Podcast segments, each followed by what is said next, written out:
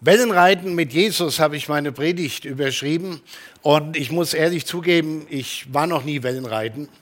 Also nicht auf dem Wasser, nur mal mit dem Boot bei heftigem Seegang auf dem Siljansee. Da haben wir das immer Wellenreiten genannt, wenn man mit dem Boot gegen die Wellen gefahren ist und das so richtig abgehoben hat. Das war schon, schon toll. Wenn ihr wissen wollt, wie richtig Wellenreiten geht, dann fragt den Berko. Der ist ja noch ein paar Jahre da und er hat das nämlich schon gemacht in Neuseeland und Australien auch noch. Cool. So, von daher habe ich da relativ wenig Erfahrung. Aber Wellenreiten mit Jesus, da habe ich ziemlich viel Erfahrung.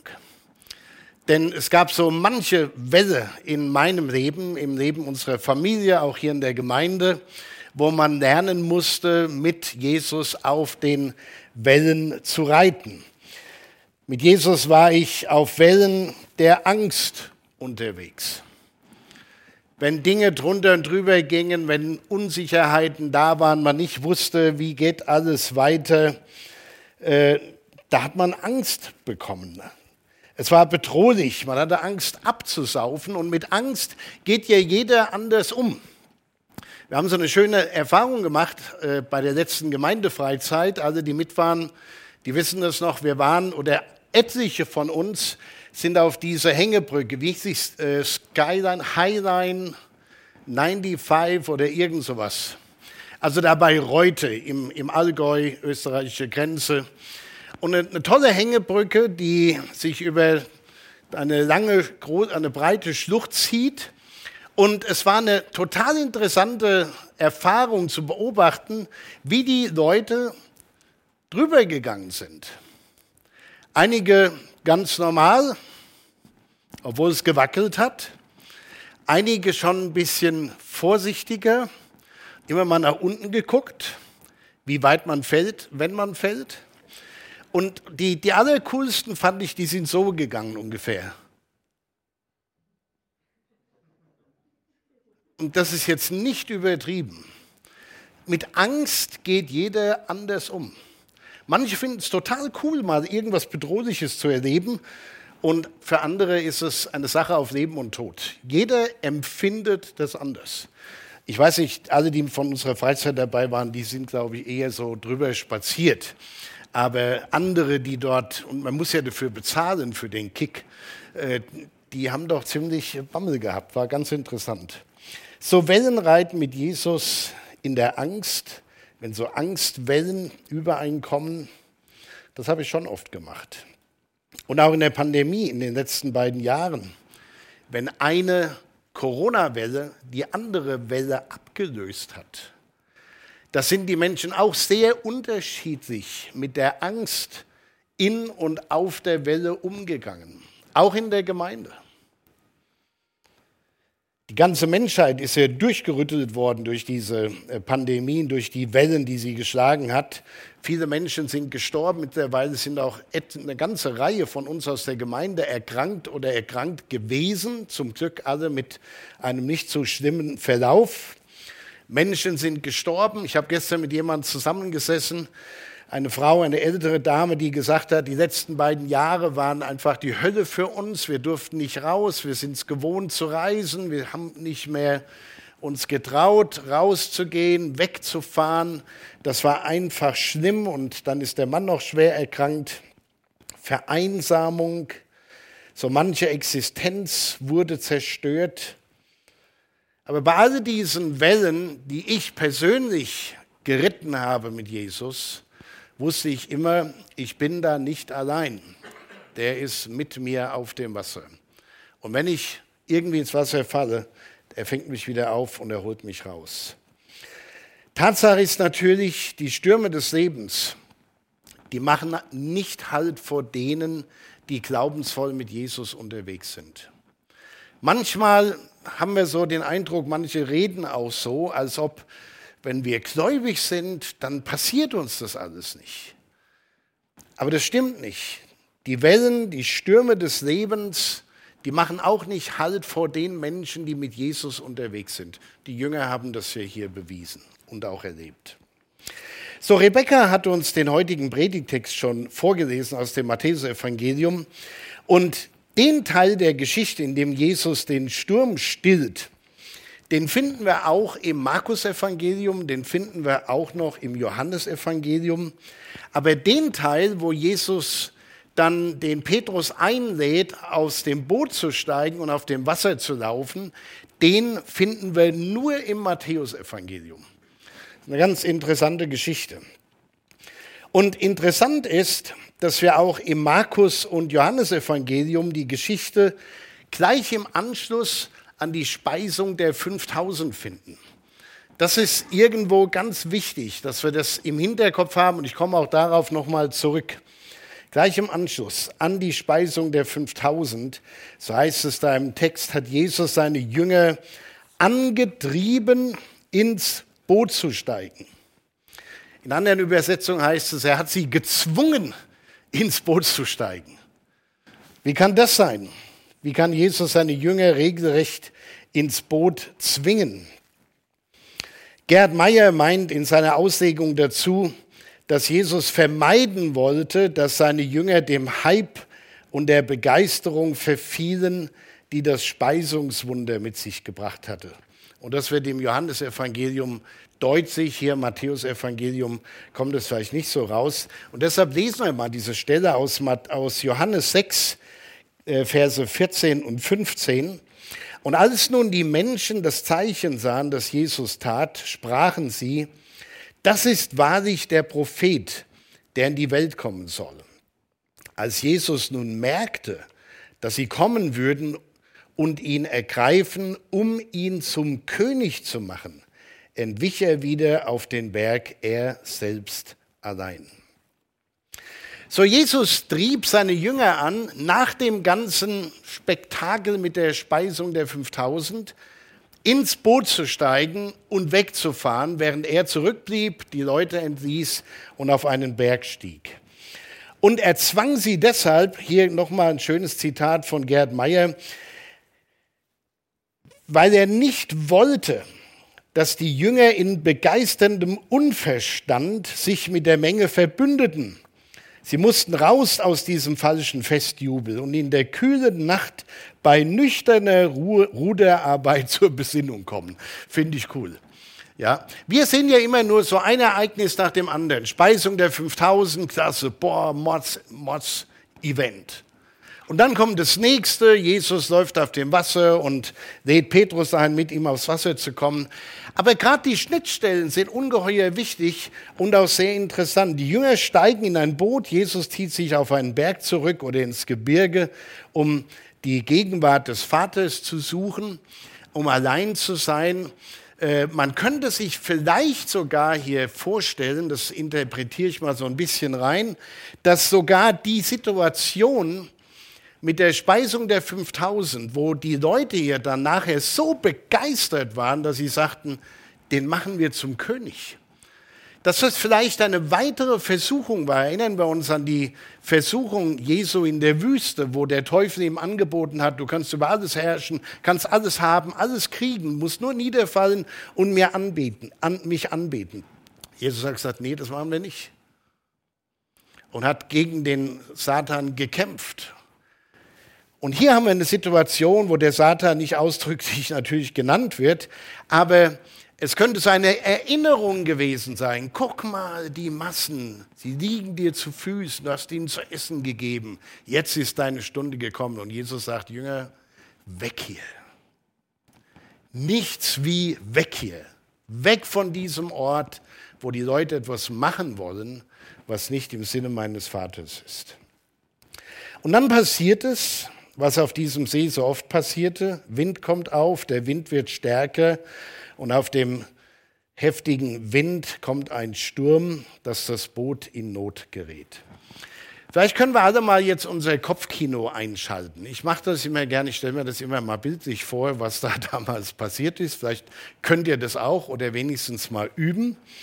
Äh, stellt euch vor, das sind zwölf Männer, die sind voll mit all diesen Eindrücken eines unglaublichen Wunders. 5000 Männer plus Frauen plus Kinder waren gekommen, haben Jesus gehört, haben ein Speisungswunder erlebt.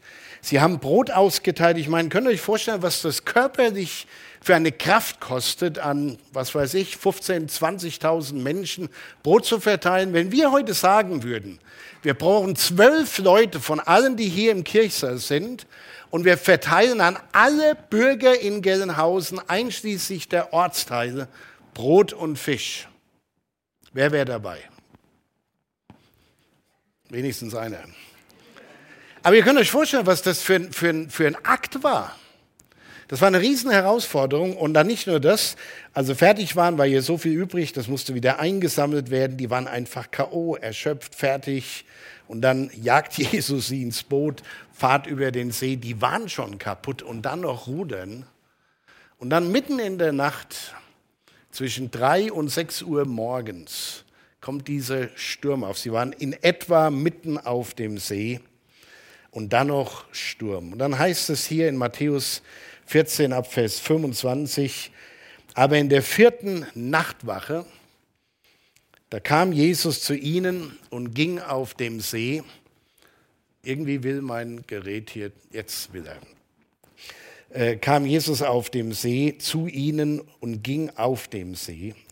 Und als ihn die Jünger sahen auf dem See gehen, erschraken sie und riefen, es ist ein Gespenst.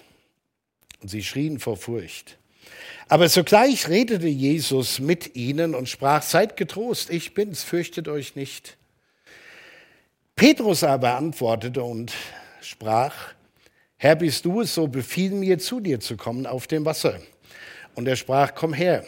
Und Petrus stieg aus dem Boot, ging auf dem Wasser und kam auf Jesus zu. So über eine solche Stelle zu predigen, können natürlich nur Leute, die selbst als geistliche Übung sowas schon mal gemacht haben. So wie ich vor einigen Jahren auf dem Siljansee. Einfach mal andere fasten, ich bin mal übers Wasser gelaufen. Naja, nicht ganz.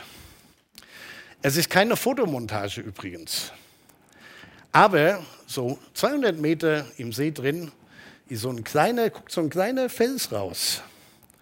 Und da bin ich draufgestiegen. Es war nicht ganz ungefährlich, das Ding war klitschig. Aber ich habe gedacht, das ist so ein cooles Bild. Irgendwann brauchst du es mal. Also, da ist es. Ich liebe es.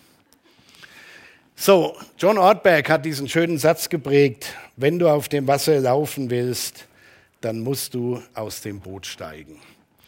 Und da geht es um Glauben im Glauben lieben, an der Liebe erkannt werden, Stimme der Hoffnung sein. Das ist so ein Teil unserer Vision, was wir werden, wie wir leben wollen, im Glauben leben. Petrus ist aus dem Boot gestiegen. Und über diesen Teil der Geschichte will ich gern so ein paar Gedanken mit euch teilen. Der erste ist, Petrus hatte Mut. Es will nicht.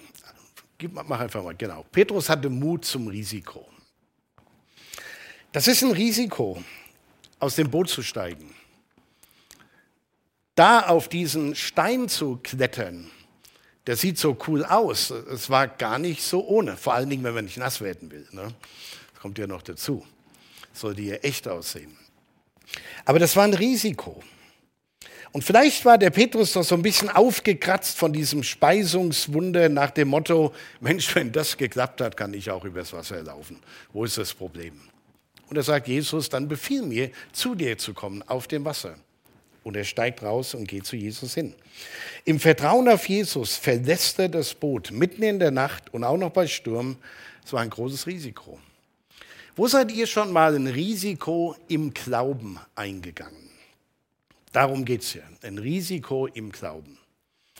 Ich will euch eins erzählen, dass Ute und ich eingegangen sind vor vielen, vielen Jahren. Und zwar im Dezember 1976, das ist schon lange her, da haben wir geheiratet. Und im Januar 1977 sind wir zur Bibelschule nach Büsingen gegangen, um uns ausbilden zu lassen für einen Dienst, von dem wir null Ahnung hatten. Wir hatten überhaupt keine Ahnung, was das bedeutet, im geistlichen Dienst zu sein. Wir wollten einfach Menschen helfen, Gott gehorsam sein. Gott hat uns gesagt, lasst euch vorbereiten, ich habe was für euch, aber wir hatten null Ahnung, was das bedeutet. Und ganz ehrlich, ich bin heute froh, dass ich es nicht wusste. Wahrscheinlich hätte ich es gar nicht erst gemacht. Das, das ist gut, dass wir nicht alles weiß. Ja. So, wir sind nach Büsingen umgezogen. Es gab keine Hochzeitsreise. Alle unsere Hochzeitsgeschenke waren, um unseren kleinen Hausstand äh, erstmal auf den Weg zu bringen. Wir hatten hier gar nichts. Wir waren ja noch sehr jung. Wir beide hatten ganz gute Jobs, hatten null Ahnung, was uns erwarten würde. Die Ausbildung war in Englisch, alles aus Coca-Cola und Schraubenzieher. Das waren so die einzigen Worte, vielleicht noch Halleluja und Amen, die ich auf Englisch konnte. Äh, alles andere musste ich da bitterhart erlernen. So, wir mussten im Glauben aus dem sicheren Boot des Angestelltenverhältnisses steigen alles zurücklassen, auch unsere Freunde. Und äh, vergesst nicht, das war eine Zeit, da gab es noch kein Internet, da gab es noch nicht mal Handys, noch nicht mal Faxgeräte. Da hat man sich noch so geschrieben, äh, so mit dem Stift, ne, auf Papier, Umschlag und Briefmarke. Und telefonieren war sauteuer, konnten wir uns kaum leisten. Das war, das war ein Risiko. Und wir wussten auch nicht, hat die Kirche überhaupt einen Job für uns? Was ist, wenn wir mit der Ausbildung fertig sind und die sagen, naja, ist schön, dass ihr euch habt ausbilden lassen, aber da ist nichts für euch. Das war ein Risiko. Aber ohne diesen mutigen, riskanten Schritt wäre nicht das aus uns geworden, was wir geworden sind. Wir wären auch nie hier nach Gelnhausen gekommen.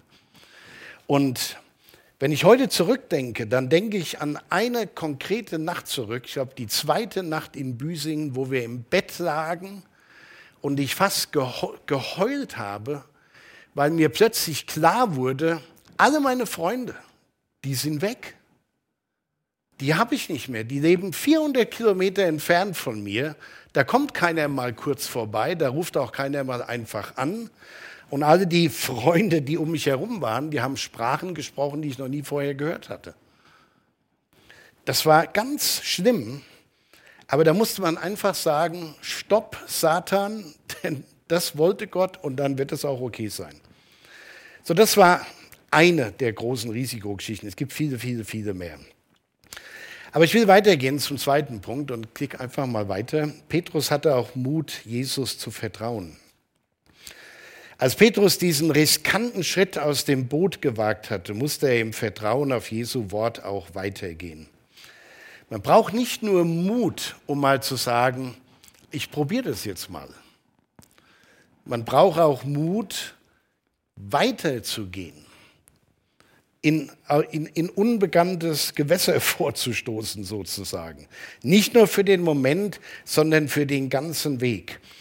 Und auf dem ganzen Weg darf man sein Vertrauen nicht verlieren.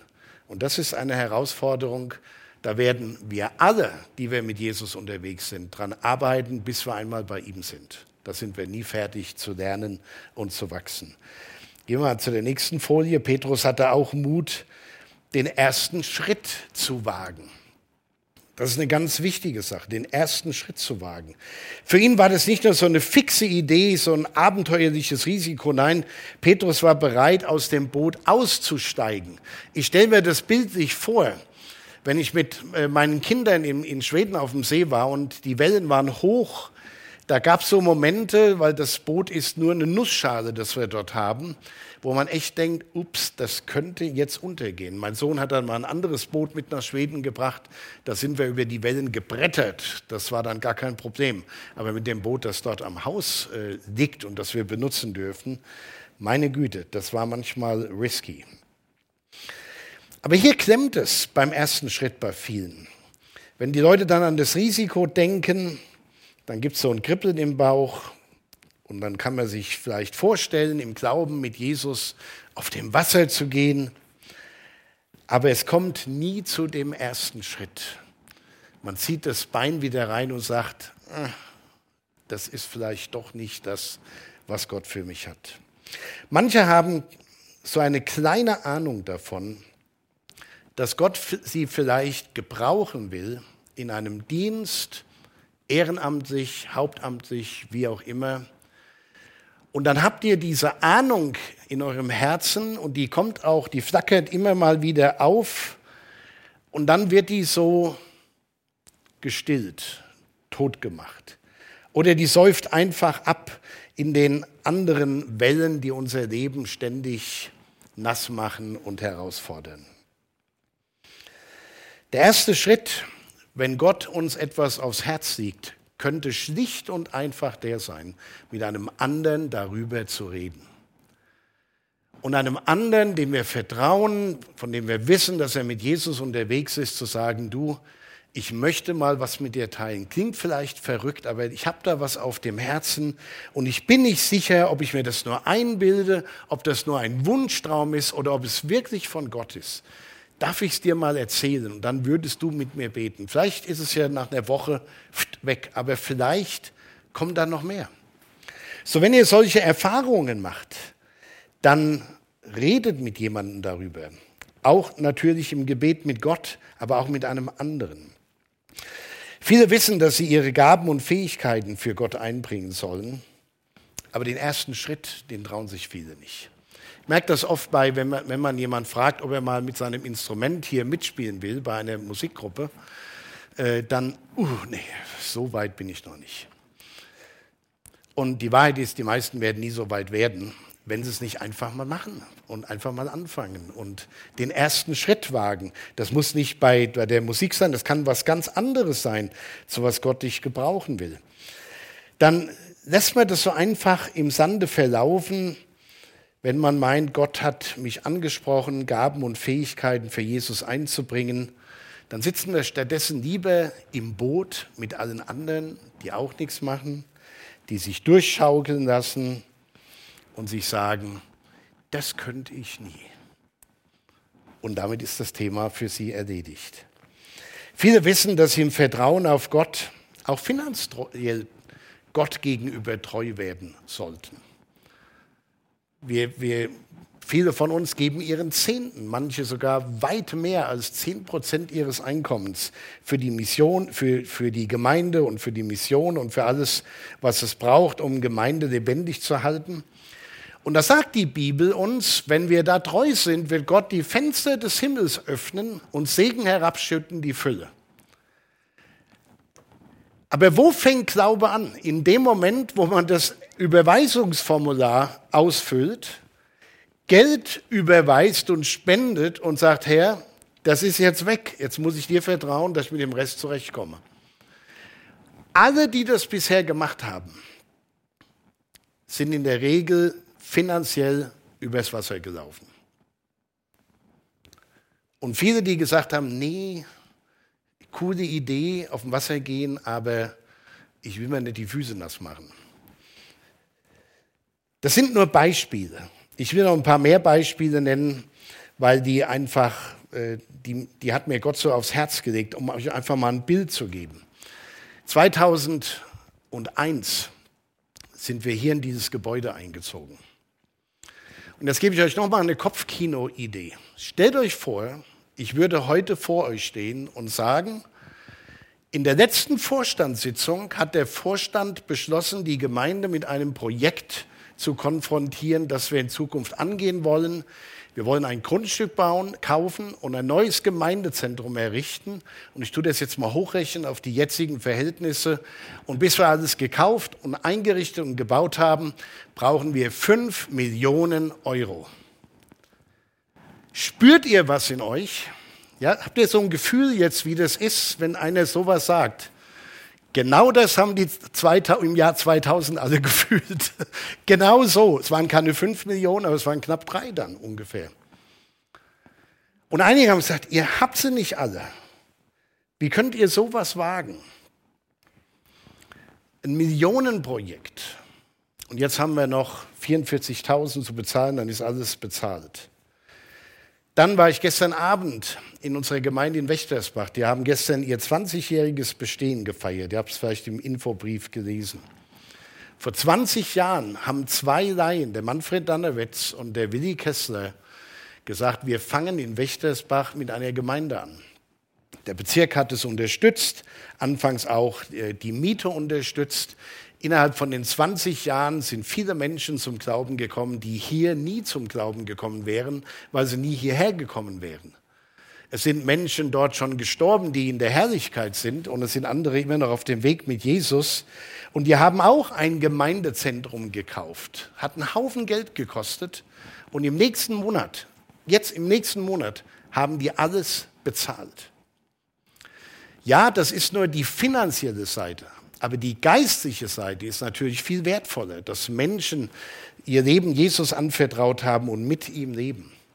So, und wenn ich jetzt vergesst die Idee mit dem Gemeindezentrum, zumindest mal äh, für jetzt. Vielleicht kommt der Berko irgendwann mal und sagt, ich hätte mal einen Vorschlag. Äh, kostet allerdings jetzt 10 Millionen. Wahrscheinlich nicht. Aber der Berko hat mindestens einen Vorschlag, den wir als Vorstand, über den wir als Vorstand schon ein paar Jahre brüten und beten, dass wir als Gemeinde mehrere Standorte haben. Und auch da haben einige schon innerlich, also nie öffentlich gesagt oder bestimmt gedacht, ey, mal ohne Worte jetzt. Und andere haben gesagt, seitdem beten wir dafür, dass bei unserem Ort so ein Standort entsteht. Und das wird in den nächsten Jahren passieren. Aber genau für diese Dinge braucht es Glaubensmut. Irgendeiner muss mal den, das Bein über den Rand vom Boot heben und sagen, Jetzt machen wir das auf Jesu Wort hin. Er hat doch gesagt, ich will meine Gemeinde bauen. Das ist doch nicht unser Job. Er macht es, wir helfen ihm nur mit unseren Händen, Füßen, mit unserem Mund, mit unseren Ohren, mit unserem Reden und Tun und Geben und Beten. Aber er baut Gemeinde. Es gibt viele, viele mehr Geschichten. Ich will mich ein bisschen kurz fassen. Ich denke, ganz wichtig ist auch zu begreifen, manchen ist es schon ähnlich gegangen wie Petrus und mir und anderen, die hier sitzen. Wir haben im Glauben mutig den ersten Schritt gemacht, sind aus dem Boot gestiegen und dann hat uns der Glaube auf dem Weg verlassen. Kennt ihr das? Das kenne ich. ich. Auch hier bei unserem Bauprojekt. Ich werde nie die Vorstandssitzung vergessen, wo die damalige Kassiererin Gerlinde Schäfer gesagt hat, äh, ganz ehrlich, wir sind pleite. Wir können, keine, wir können nichts mehr kaufen. Wir können keine Rechnungen mehr bezahlen. Das sind so Gefühle, die brauchen wir nicht jeden Tag. Und dann haben wir gebetet und ein paar Entscheidungen getroffen und alles ist gut geworden. Manchmal droht uns der Glaube verlustig zu gehen auf dem Weg, nachdem wir den ersten Schritt gemacht haben. Aber was sollen wir tun, wenn wir dann untergehen? Ein, eine Folie haben wir noch. Also ich habe noch zwei, aber hier für diesen Punkt. Petrus hatte Mut, um Hilfe zu schreien.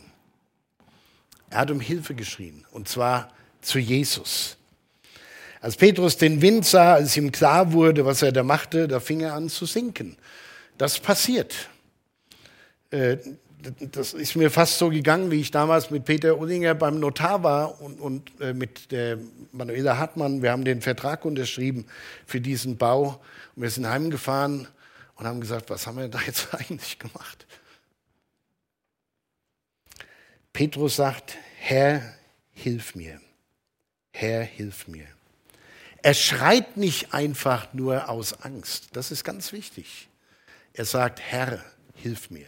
Er weiß, wohin er rufen muss und wohin er schreien muss. Und dann auf der nächsten Folie haben wir den nächsten Text, Matthäus 14, 31 bis 32. Jesus aber streckte sogleich die Hand aus und ergriff ihn und sprach zu ihm, du Kleingläubiger, warum hast du gezweifelt? Und sie traten in das Boot und der Wind legte sich. Die Stürme des Lebens machen auch vor denen nicht Halt, die mit Jesus unterwegs sind und vor allem auch nicht bei denen, die Jesus dienen. Und dann habe ich ja noch einen schönen Satz bei Gerhard Meyer gefunden, den will ich euch nicht vorenthalten. Solange wir in Jesus gegründet sind, können wir den Stürmen des Lebens trotzen. Ich habe mich gefragt in Vorbereitung auf diesen Sonntag, was könnte Jesus mit uns als Gemeinde tun? Mit dir, mit mir? Mit den Menschen, die von irgendwo zuschauen jetzt und mit uns diesen Gottesdienst feiern. Wenn wir wie Petrus den Mut hätten zum Risiko, etwas für Gott zu wagen, wenn wir mit wie Petrus den Mut hätten, Jesus zu vertrauen, den ersten Schritt zu wagen und wenn es darauf ankommt, um Hilfe zu schreien. Die Mehrheit der Christen erlebt nichts mehr mit Gott, weil sie im Gemeindeboot hocken, über den Wind schimpfen, über die Wellen schimpfen. Wie man mit den Wellen am besten umgehen sollte, ist ja heutzutage eine interessante Diskussion. Äh, dann wird geklagt über das Gerangel im Boot, dass es viel zu groß oder viel zu klein ist. Man jammert und wird verschaukelt, aber hört auf zu rudern und steigt schon gar nicht aus. Keiner wagt im Glauben auszusteigen. Und deshalb war die Frage an alle, die uns irgendwo zuhören und zusehen oder an alle, die hier im Saal sind, wo sind die mutigen Aussteiger für Jesus? Also im richtigen Sinne verstanden. Ja. Die mutigen Aussteiger für Jesus. Die Jesus auch in den Stürmen des Lebens vertrauen. Und wir, wir erleben Stürme des Lebens, nicht nur in unserem Land mit Corona, wenn man die ganze Situation, Berko hat wieder dafür gebetet, zwischen Russland und der Ukraine sieht, da gibt es natürlich ganz unterschiedliche Sichtweisen auf die Problematik. Aber sei es drum, wie man es sehen will, wenn da ein Krieg ausbricht, ist das nicht nur da. Das sind alle betroffen. Das sind Stürme des Lebens. Wo sind die Aussteiger, die Jesus auch als Herrn über jeder Corona-Welle erkennen und ihm vertrauen und ihn preisen und sagen, soll kommen, was will, kommt eine sechste, siebte, dann kommt sie halt. Der Herr ist immer noch der Sieger. Und irgendwann macht er das Wasser wieder glatt und holt uns. Wo sind die Aussteiger, die wieder anfangen, im Glauben zu leben? In einer Vertrauensbeziehung, das ist, was das eigentlich bedeutet in einer Vertrauensbeziehung, jeden Tag, jede Stunde, bei allem, was wir tun. Wo sind die Aussteiger, die, im Anfang, die anfangen, im Glauben zu geben? Und wo sind die, die endlich das tun, von dem sie schon lange wissen, dass sie es tun sollen? Ich will mal den, die Predigt mit einem Satz abschließen, der, der ist im Grunde ganz einfach, aber es ist mein Glaubensbekenntnis in diesem Zusammenhang. Im Glauben Wellenreiten mit Jesus. Es gibt eigentlich nichts Spannenderes. So, ich lade euch herzlich ein aufs Wasser. Gott segne euch. Und Gott segne uns. Und Gott segne all die Menschen jetzt schon, die für Jesus erreicht werden, weil einige den Mut haben, aus dem Boot zu steigen. Auch was ihr Glaubenszeugnis angeht, das will ich vielleicht noch hinzufügen. Und endlich mal sagen, wessen Herr, wer der Herr ihres Lebens ist. Amen.